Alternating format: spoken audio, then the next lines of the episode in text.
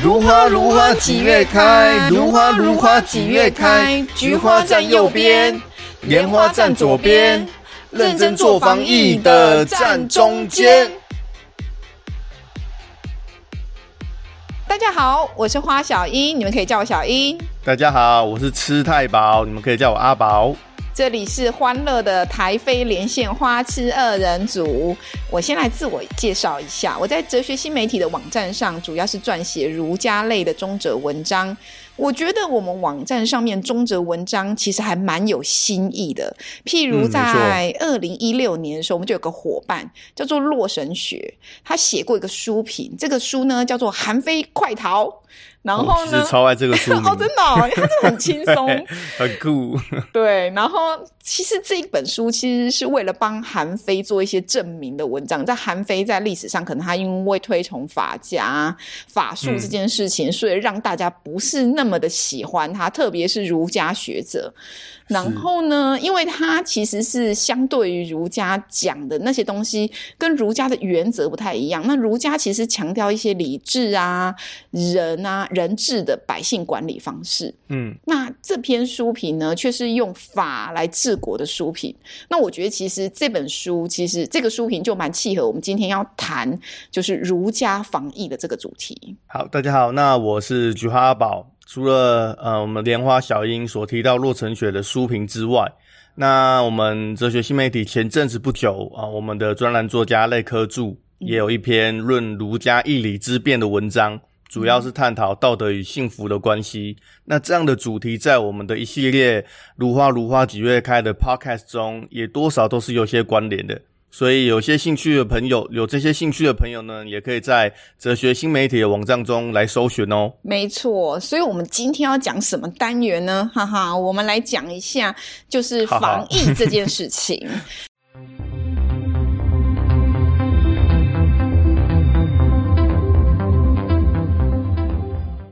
你知道吗？吗对，其实古代我觉得还蛮顺时钟的。我们的部长很顺时钟，对。然后呢，我们先先来谈谈现实状况好了。我蛮好奇马尼拉他们的防疫情况是如何。哎，这个就说来话长啊。来来来，这个简单来说好了，就是呃，从去年去年的三月，二零二零年三月的时候，马尼拉这里其实就呃率先就封城了。哦，是哦，哦，它还蛮早的。台湾台湾没有封城过吧？没有。对啊，那我们在在三月中吧，十七、十八号，我印象中，嗯，对，然后就整个封城，哇，那时候真的天下大乱呢。哎，封封城是就是你就不能出家门，是这样吗？这个照理说是这样子，没有错。嗯哼，对，但是这个我等一下来稍微再提到这个，我觉得现实跟理想差距的这个问题。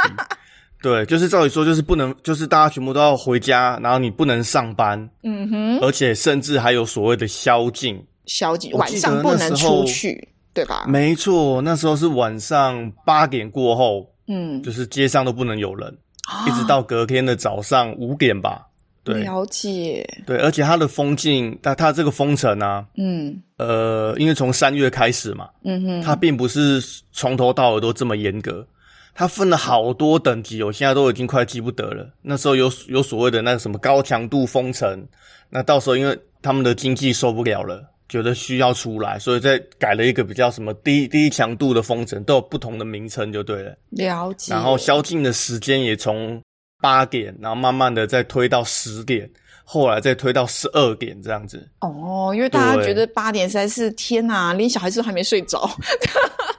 对，所以就是他们这样封城的等级，就是有很强很强到很弱很弱。那主要的原因是因为他们的经济已经承受不起哦，所以事实上应该要一直维持的很高强度的封城才对。了解。但是他们真的是人民真的受不了了，所以他们才会有所变更，就是越来越松，越来越松，这样就影响出影响到说。每个人外出的时候，除了口罩是必备之外，还要戴所谓的面罩。面罩，口罩以外还有面罩。这个台湾应该没有看过。对，如果你在很多公共场合你没有面罩的话，那警卫都会把你挡下来，不让你进去。等一下，我可以问一下，面罩是口罩的，就是它是包在哪里？就是就是只露出眼睛吗？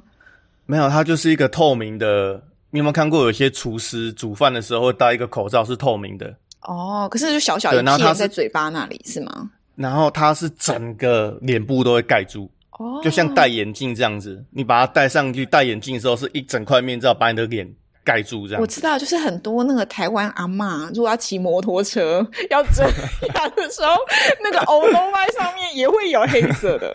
真真真的吗？我我我反而是没什么印象。总而言之，他就是一定要戴那个大面罩，然后跟加口罩这样子。哦。然后所有的地方都会量体温，然后都会有提供酒精，然后甚至于你要进入一家店里面，你还要上网登记。嗯哼。很非常非常麻烦。了解。那甚至一些比较严格的居住大楼啊，好比如我住的地方，你连出门哦，你一定都要。提供一个所谓的 quarantine pass，就是一个证明。呃，对，一个证明，政府发的一个证证明是住在这个地方的。哦，你有那个那个，你有那个证明哦，大楼的警卫才要让你出门呢。天哪！如果你没有的话，他根本不让你出门哦。哇，那大家真的只能网上谈恋爱了，就 很可怕。而且外面的人，就算是你的妈妈、你的亲人，他没有那个证，也不能进来找你。哦，真的蛮严格的。对，是。嗯、然后我出去外面，如果我我那个证掉了，我也进不去我原本的家了。天啊，它比钥匙还重要，很可怕。OK，可是并不是每一个大楼都这样子，嗯，所以我才说这就是我现在要觉得这边就是有点现实与理想的差距啊。哦，对啊，理想他会想把这里锁得很严格，但是因为很多大楼很多人民们没有办法真的这样子做到，嗯，所以会变成同步不同调。哦。了解。对，中央就有点他们这边的政府想要怎么推行，可是各个城市或是各个乡镇里民，有时候并不是百分之一百做得到这样子。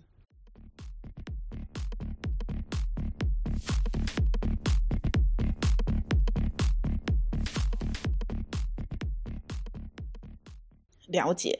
那台湾其实，在防疫这件事情，我想你也知道嘛，就是台湾真的是我这这只是身为台湾人而感到骄傲啊。就是虽然呢、啊，的确在一开始强买口罩排队的时候，让我觉得崩溃，因为其实台湾很早就开始做一些防堵的工作，所以特别像口罩这件事情，很早就纳入国家的分配管理嘛。然后那时候的时候，每个人也都要拿健保卡，然后去排队。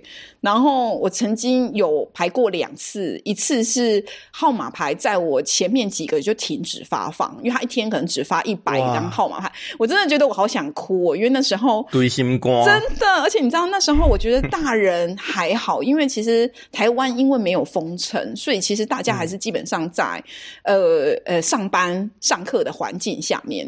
可是问题是如果没有口罩，其实学校不会让你进去，然后小朋友如果要去安亲班，嗯、安亲班也不会收的。所以那时候其实我最紧张的是没有小孩子口罩，因为小孩子如果不去上学，在家里其实也没有人照顾他。啊，对。然后其实，所以那时候其实抢买口罩的时候，我也曾经就是排队在寒风中，然后排了一个小时 这样子，为了小孩的口罩。对。然后，可是我不得不说啊，这一系列就是提前做这些，比如说口罩收购，然后由政府发放这件事情，虽然刚开始让大家觉得。麻烦，可是的确让台湾是在目就是全球就是肺炎疫情无法退烧的时候，是唯一可以正常生活。怎么说呢？因为我有个朋友，他其实因为他他跟他先生在美国读博士，他那时候就跟着过去，然后结果呃先生读完博士以后就在美国找工作了，那他当然就渐渐在美国定居下来。然后他今年哎去年的时候才刚生完老二。老大其实还蛮小，在读幼稚园。然后有一天，我在看他在 FB 发文，嗯、那时候大概就是四五月份的时候，他就发文，他就就是在那边一直觉得很悲惨，他觉得他的人生完全被打乱了。为什么呢？因为幼稚园通知他说，这学期完全不上课了。哦，然后小孩子就必须得在家里。那当然，他可能因为刚好。他我我我，因为我不清楚他有没有工作，可是最少，因为他可能因为怀了第二胎，他最少是在产假期间。可是因为老大也回家，他等于要一打二，哎，天哪，好恐怖哦！两个都回来了。然后他说他 真的，他觉得他就 妈妈最害怕一打多。然后他最害，他就他他说他那时候四五月的时候他就在发抖，他说天哪，他觉得他女儿根本就像失学少女一样，每天都。坐在他家的那个什么，就是就是门口的小板凳上面，看着天空，然后不知道在干嘛这样子。然后他们一家三口就因为太无聊，更没办法出门。然后你网路订的所有东西都 delay，所以你根本就是你知道，就是一打二，在家里还没有东西可以 可以玩，你知道吗？那是一件很恐怖的事情。所以我那时候看到这个的时候，我就觉得天哪！我，我觉得幸好、呃、台湾防疫真的做得很好。对，我这样听起来，我我真的觉得哇，呃，嗯、你刚刚说那个口罩好了，对，你知道吗？一开始封城的时候啊，口罩是多么珍贵的东西呀、啊，在这个地方，因为全部缺货，你知道吗？我说在在菲律马尼拉菲律宾这边，然后那时候因为我这边呃负责一些业务，所以我手边有比较多的口罩。然后我记得我忘记我要拿去哪什么地方的时候，我拿拿拿在路上走的时候，我都好害怕我会 被我会被抢劫，你知道吗？真的，那时候口罩跟黄金一样，可以理解。真的，我没有骗你。我对对，真的，那时候我拿了口罩，我好害怕人要来抢我。真的，走在路上，还有那个你刚刚说的一打二，我在呃我在工作附近的这些呃城市，就是这些高楼大厦。有一栋就是我负责一栋、嗯、一栋楼里头，里头里头住了很多的西方国家的人，然后有一个妈妈，我不确定她是哪一个国家的，嗯、她一打五诶你知道吗？我觉得我后来才知道他一打五，我觉得好可怕，而且这边超级严格的，是小朋友连出大门都不行、喔，太恐怖了。对，他是连他不只是不能上学，他是连出大楼都是禁止的，而且好几个月。天哪，一打五、欸！对，而且他大楼的那个设施不是都有一些公设吗？嗯哼，也通通没开放，所以变成说那个小孩子连出家门都没有地方可以去。天哪，好可怕、喔！然后我就看到那个，我就看到那妈妈有时候在那个群组，你知道吗？大楼的群组在那边一直抱怨说，什么时候可以开放游泳池？什么时候可以让小孩去大厅走走？然后那个外面的那个。停车道可不可以过去？什么？我觉得那妈妈应该有点快歇斯底里了。真的，我告诉你啊，我告诉你没当过妈妈，真的不知道小孩子有多恐怖。我后来才知道他有五个小孩，我觉得哇塞，天哪，我的妈呀！我觉得五个实在太厉害了，真的，这个境界我不知道他怎么他怎么活下来的欸。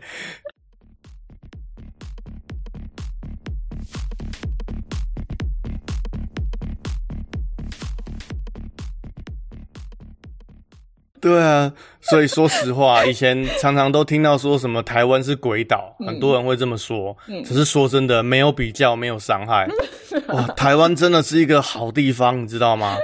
从这次的防疫，从这次的防疫很多层面来看，你觉得我真的更明显感受到台湾的好。没错，所以啊，如果说现在这种防疫期间啊，我们来回头看看，如果有一个古代人他穿越到现在的话，呃，儒家读书人穿越到现在的话，我告诉你，他绝对是防疫的模范生。哇，这这么厉害？怎么说嘞？儒家是防疫的模范生。没错，我告诉你，因为儒家有个非常重要的重点，就是他们很在乎礼这件事情。礼就是那个送送礼物的礼，礼、啊、这件事情，那是因为礼啊，他其实很在意很多事情都必须要有步骤跟规则。那因为在意这两点，就会让他现在成为模范生喽。因为礼吗？对，礼貌的礼，对，礼貌的礼。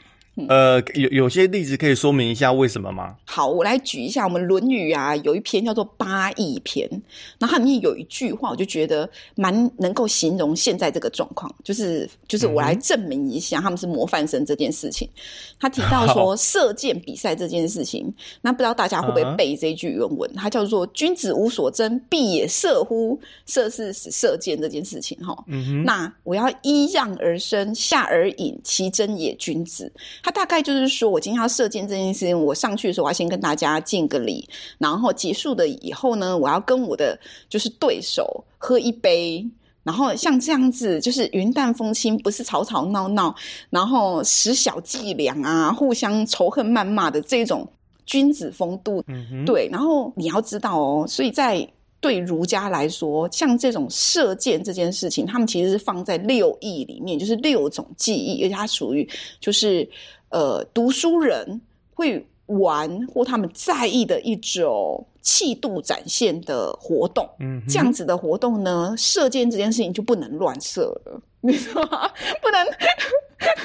不不不能乱射人是不是，不能 不能随便拿起弓，然后就把箭射出去。它有步骤的，uh huh. 因为它这个步骤是一种内在修养外显的展现。哦，这个这个东西要展现出来，它其实是透过一些仪式去加强它的仪式感。你就把它想象成毕业典礼好了。Uh huh. 你知道毕业典礼我们都会有一个步骤、两个步骤，就慢慢一个一个嘛。先校长致辞，叭叭叭叭，一大堆贵宾致辞完，然后可能再颁什么奖之类的，它都是有仪式性的。对对，然后所以射箭的步骤啊，其实被记载在就是儒家就是十三经的经典里面有，有有一个有一本叫做《仪礼》这边。它记载了很多先秦有关于礼仪的制度。对，那《仪礼》这本书，它其实跟《周礼》跟《礼记》并称三礼。那《仪礼》就写得很细，所以通常大部分的人都不太喜欢。呃，应该是说，如果除非钻研的学者，要不然我们不会特别去看《仪礼》这本书，因为它写得太细了。他就跟你讲说很多小细节，比如说你要穿什么，你手上拿的东西。要摆在哪里，然后是什么颜色，都记载的很清楚，这样子。好，真的好多礼哦。嗯，然后它里面仪礼关于射箭这这件事情，他就讲说，射箭有四种，因为你的 身份不同，对，因为你的身份不同，所以你所执行的规格就就要不一样。嗯哼，你知道大人物，我们今天如果要请我们的总统来射箭，他的规格绝对跟我上去射箭是不一样的。箭是要用黄金做的，有可能，有可能，就那个毛不能随便乱拔这样子，要用凤凰的羽毛。对，好，那你你就把它想成说，如果我们在毕业典礼上面会有颁什么校长奖、县市长奖跟总统奖，好了，好，这样我们颁奖的规格其实是不一样的嘛。那我现在这边简单来讲一下最低等的，就是假设我可以参加的话，我可能只能参加最低等，叫做乡社，就是乡、欸、就是乡村的乡，就一个乡里面，我可以要比举办射箭比赛的话，会什么样子？对它简单，你就就是不懂的小朋友们，我们就把它想成成我们要得校长奖这件事情好了。嗯哼，好。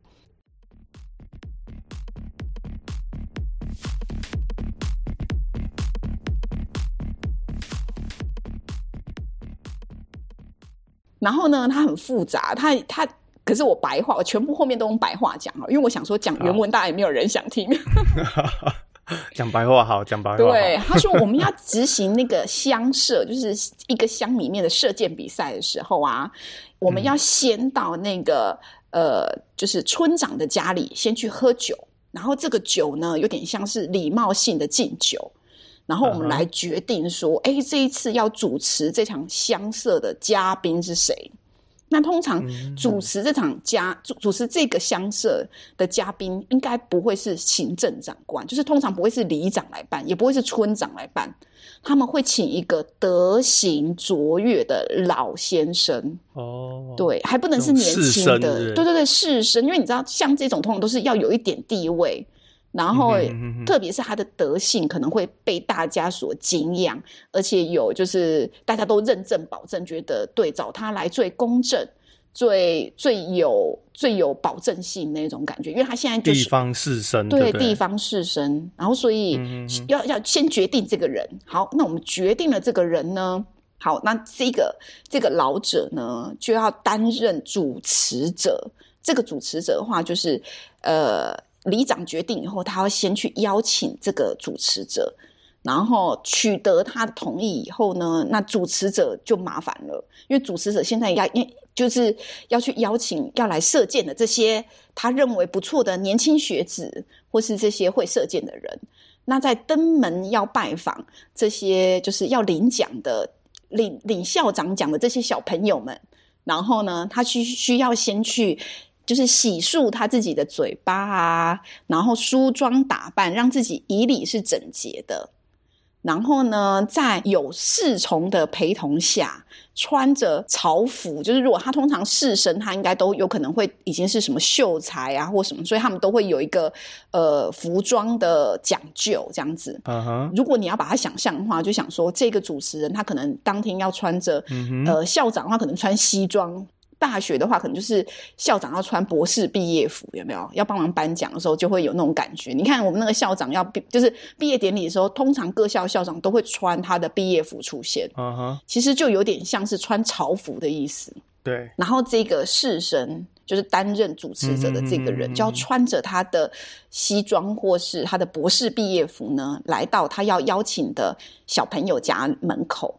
那小朋友不可以在家里躺着爽爽的划手机，然后 等着主持人来，不行不行不行，你要到门口去等着迎接他。然后呢，两个人见面的时候，远远的时候呢就要互拜，然后拜完以后呢，这个被邀请的小朋友也要跟大家敬礼，敬礼完以后呢，就要饮一杯酒。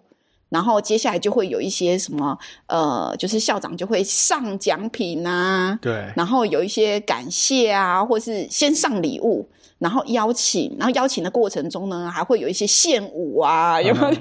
就是娱乐这样子，对对。然后做完以后呢，呃、才能算说我已经邀请了这个人。OK，搞搞个射箭其实还蛮复杂的，对呀、啊，这个仪式感也很很也很强。可可可是可是，我觉得。嗯也可以想象啦，嗯哼，对啊，你看你，如我我觉得像什么，你要开店啊，做生意不是也会舞龙舞狮啊，啊然后也会有一些，然后拜天公啊什么的，哎、我觉得也对，这个这个顺序感觉也是可以理解啦，嗯、只是哇，只是一个射箭，古时候这个仪式就哇，也是真的搞得这么复杂，真的，你知道就是。你你，如果你是把它看影片的话，我知道你一定会想要把它四倍速播放乘以四，等等等等，快一点，可以快点告诉我。我想直接看开始比赛。对对对，前面那些都省了，这样子哈。那可是我觉得在这一系列当中，有一个我特别要提，就是就是当那个。老者来邀请射箭的主人要射箭，小朋友要射箭的时候，哈，他们两个在门口的时候会互相敬礼。他们敬礼的时候有个动作叫做做行揖，然后跟大家敬礼的时候叫做以重宾。那这个以这件事情呢，其实它是一个动作，这个动作就叫做两手抱拳，然后在胸口的地方，然后高举。然后身手不要放下哦，那你的身体开始、嗯、开始往前弯，弯弯弯弯到大概四十五度左右的时候，嗯、然后这样就代表一种就是敬礼结束这样子，然后表达你的敬意。对，然后我觉得其实这个动作就是拱手然后敬礼这个动作，其实就蛮像之前、啊，在台湾做防疫的时候有个口号叫做“我们拱手不握手”。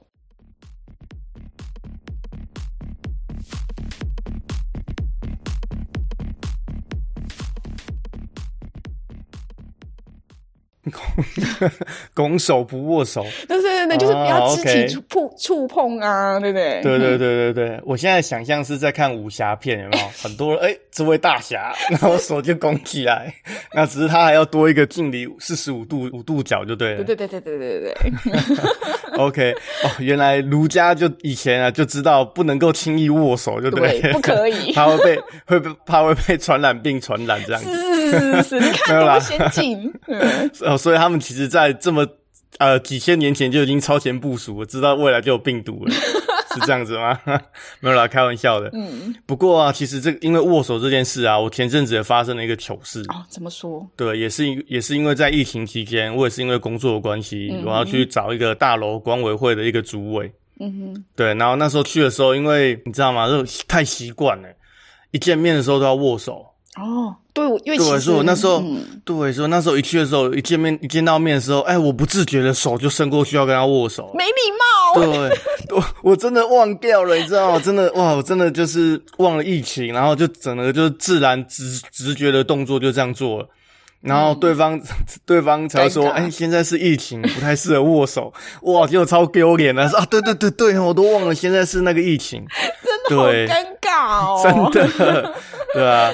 只是觉得哦，那个以前儒家有这么多的礼啊，那也间接的影响到现在。嗯，那其实我觉得对我自己也有影响啊。哦，对，虽虽然我刚刚不自觉的要握手，可是就是因为我重视这个礼仪。对，所以，所以握手也是一种礼仪嘛，对不对？对对对，只是刚好因为防疫期间不应该这么做了。对，那 其实我们讲拱手这件事情，会让我联想到儒家，他就是射箭这件事情的准备。那其实回到我们的主题感，我觉得其实还有一件事情蛮有趣，也是儒家在意的，就是儒家其实在各项事情的准备上面，他们其实还蛮在意仪式感这件事情。仪式感，对，我想问你，阿宝，你有没有仪式感很强烈的经验？有诶、欸，嗯，比如说，因为，我我一听到你说仪式感，我就想到当初写论文的时候的样子啊，怎么你？就是你要写论文的时候啊，还是说你要做一篇研究报告的时候？嗯，你就会觉得说，好，我现在准备要进入状况了。是，首先，首先点先上啊，不，我会，我会，我会，我会先去洗澡，我要先净身沐浴。天哪，你 真的，真的，我一定要先洗澡，然后洗头，感觉会比较 fresh，你知道吗？就是精神、精神奕奕的感觉。对，然后洗好澡，然后我才开始去呃泡茶，真的假的？对对对对，如果真的没有什么茶叶啊，也没有咖啡的话，就也至少要去倒杯大大杯的白开水。嗯嗯嗯。对，然后拿回来之后，哎，就定位。嗯嗯。然后，然后周围都要拿抹布擦一擦。然后就累了。就是都你要做这些，对，然后再睡一下，是不是？没有啦，就是真的，你不会吗？我觉得很多人都会吧。就是哎，你准备要开始进行。论文这件事的时候，你要把旁边的东西打理好。我跟你讲，让自己静下来，开始去写论文。我跟你讲，我们的指导老师如果听到这一段，他一定很感动。真的吗？真的。可是我觉得很多人应该都会这样子吧？应该很少人可以马上说，哎、欸，写论文哦，马上跳上去椅子桌子上，马打开电脑，马上开始写。我觉得应该多少都要有一种这种仪式感的东西，才有办法静下心来。好，所以你你觉得写论文的时候让你感到仪式感，对不对？对，然后当兵的时候也有。哦，其实我觉得仪式仪式感的东西，我觉得啦，充斥在我们的生活当中，很多很多事情都会。嗯，像当兵的时候要上哨，对，那上哨的时候也会讲一些口令啊，做一些动作啊，换枪啊什么的。了解。我觉得这都是一些有仪式感的东西。了解，我觉得这可能当兵男生可能就比较有感觉。如果对我来说啊，仪式感最强烈，应该就是结婚的时候。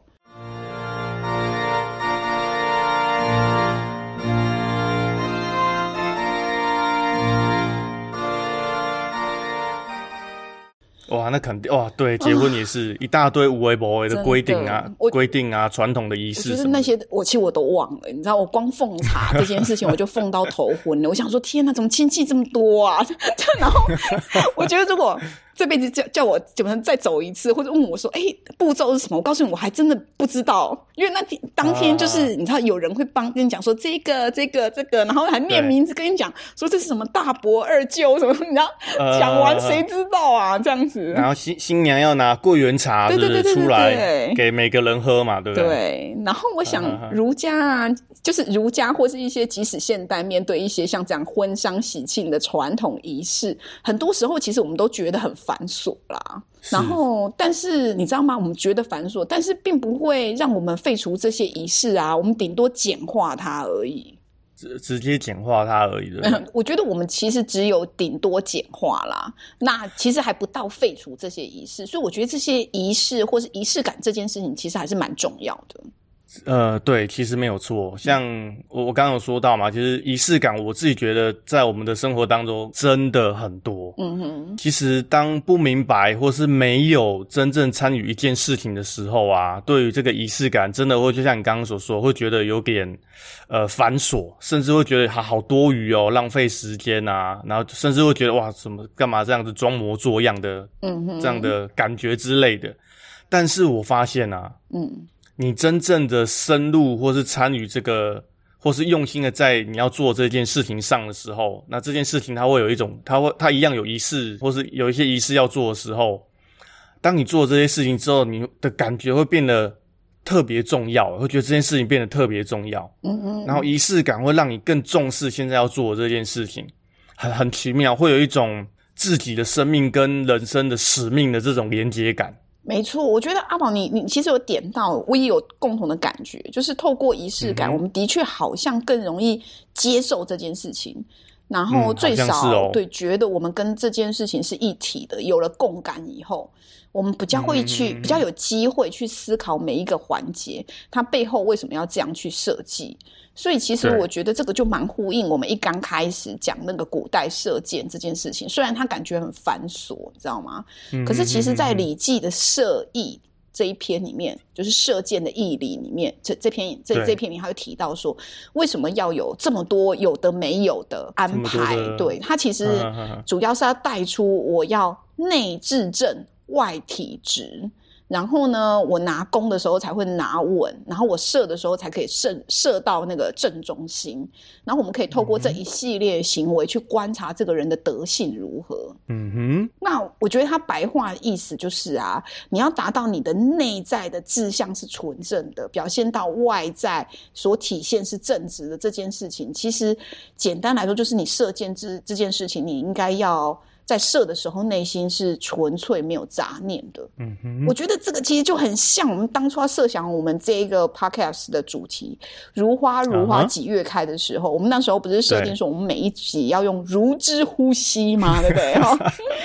那其实“如之呼吸”就是我们当初设计的时候，我觉得是阿宝的概念非常好，它就取自于现在非常当红的漫画，叫做《鬼灭之刃》。对，他每真的红到爆炸。对，然后他每次呼吸的时候都有那个呼吸法嘛，对不对？啊哈。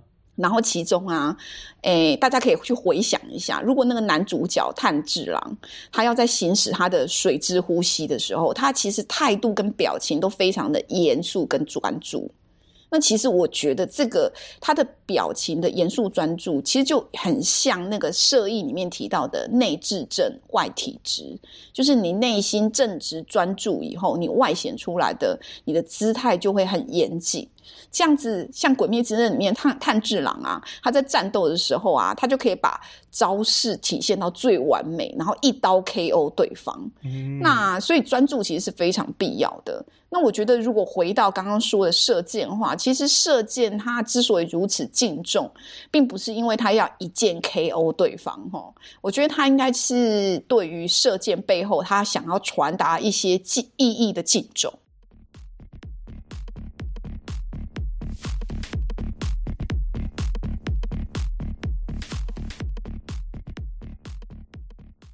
意义的敬重嘛，嗯，对，其其实这样一说，呃，我觉得好像很多不不只是儒家射箭呢，好像我觉得很多的武术好像也都是这样。嗯、因为你刚刚讲到炭治郎，我觉得好是不是日本武士道也一样有这样的精神在？哎、欸，我不知道啊，是感觉啦。对，他们要先敬礼。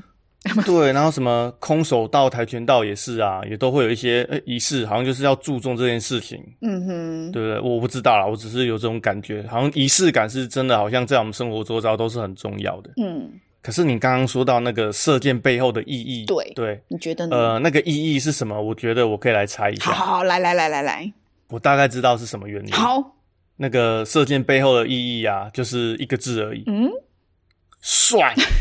对，一发命中，有没有？咻哇！你看到那个样子就是帅。那他自然也是帅啊，用水之呼吸出来也是帅嘛，对不对？真的，真的，真的，很可以。所以我觉得，OK。对，对，所以我觉得射箭背后意义就是要帅，没有啦，开开玩笑的。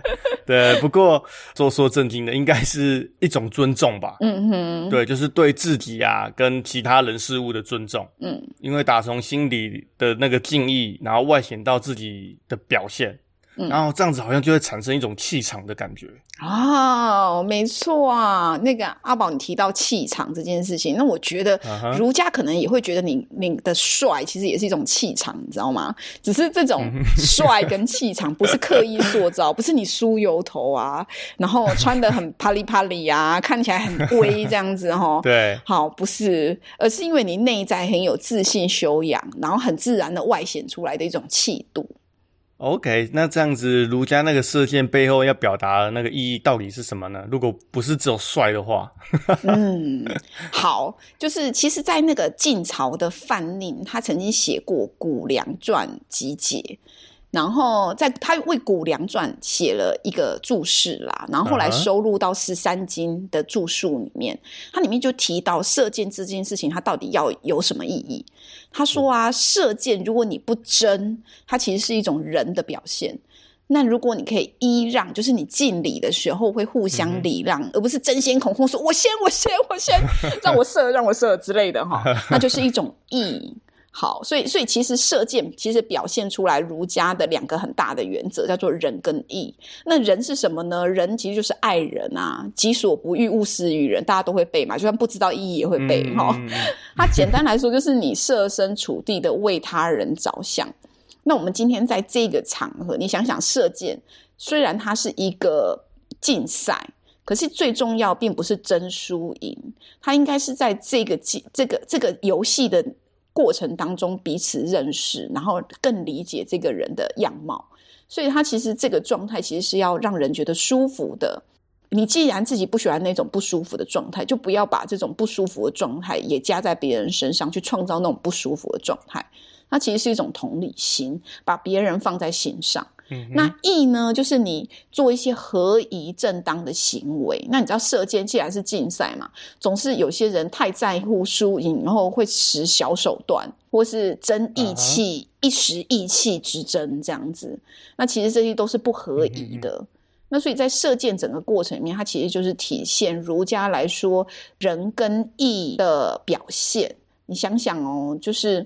对射箭来说，它虽然是一个竞争的场所，但是我不创造让人不舒服的感受，然后我用合宜的态度对对手表达敬意，这样内在的修养就是把他人啊放在自己的心中，而且是对这个场所的重视，那外显出来自然就会有一种让人觉得很舒服的气场。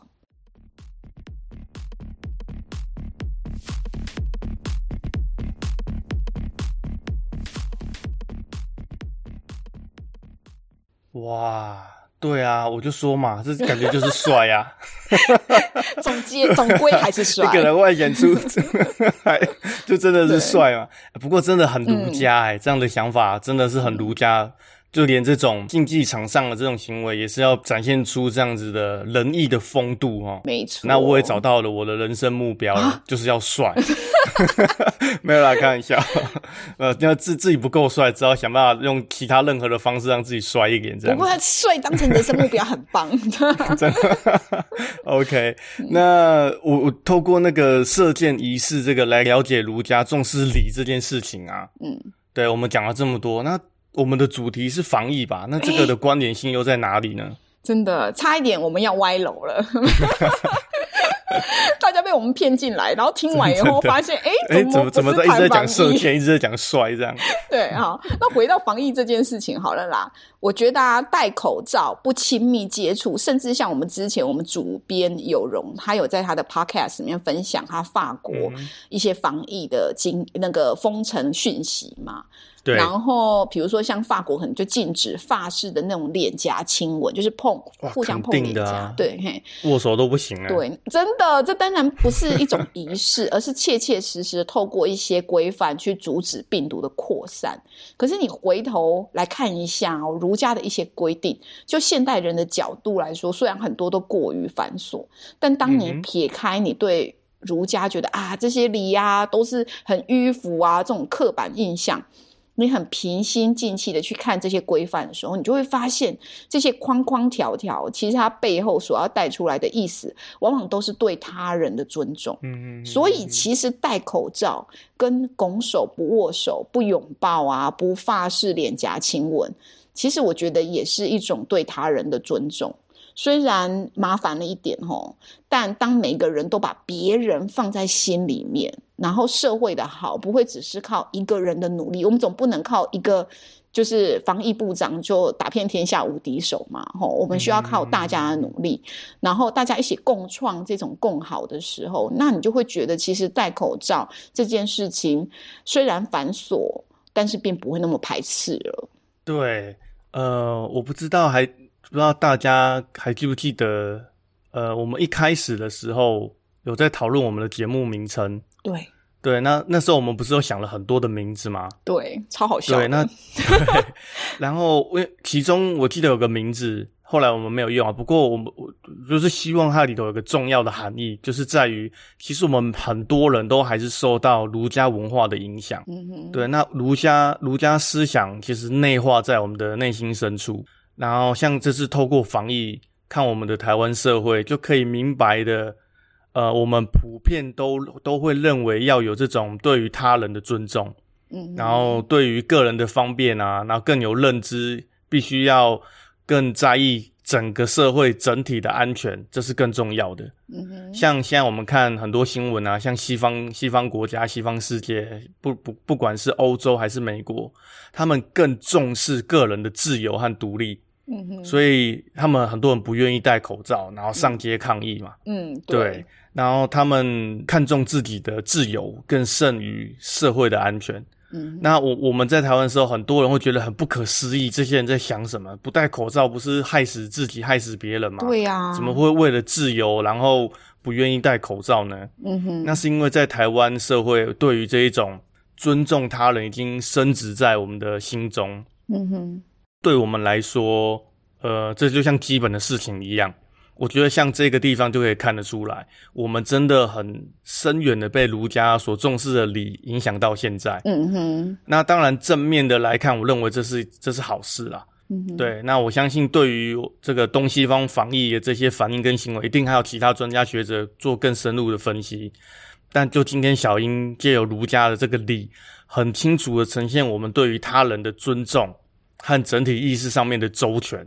难怪一开始会说，哎，儒家如果来到从穿穿梭时空来到现在的话，他应该是一个防疫的模范生。没错，绝对是模范生。是。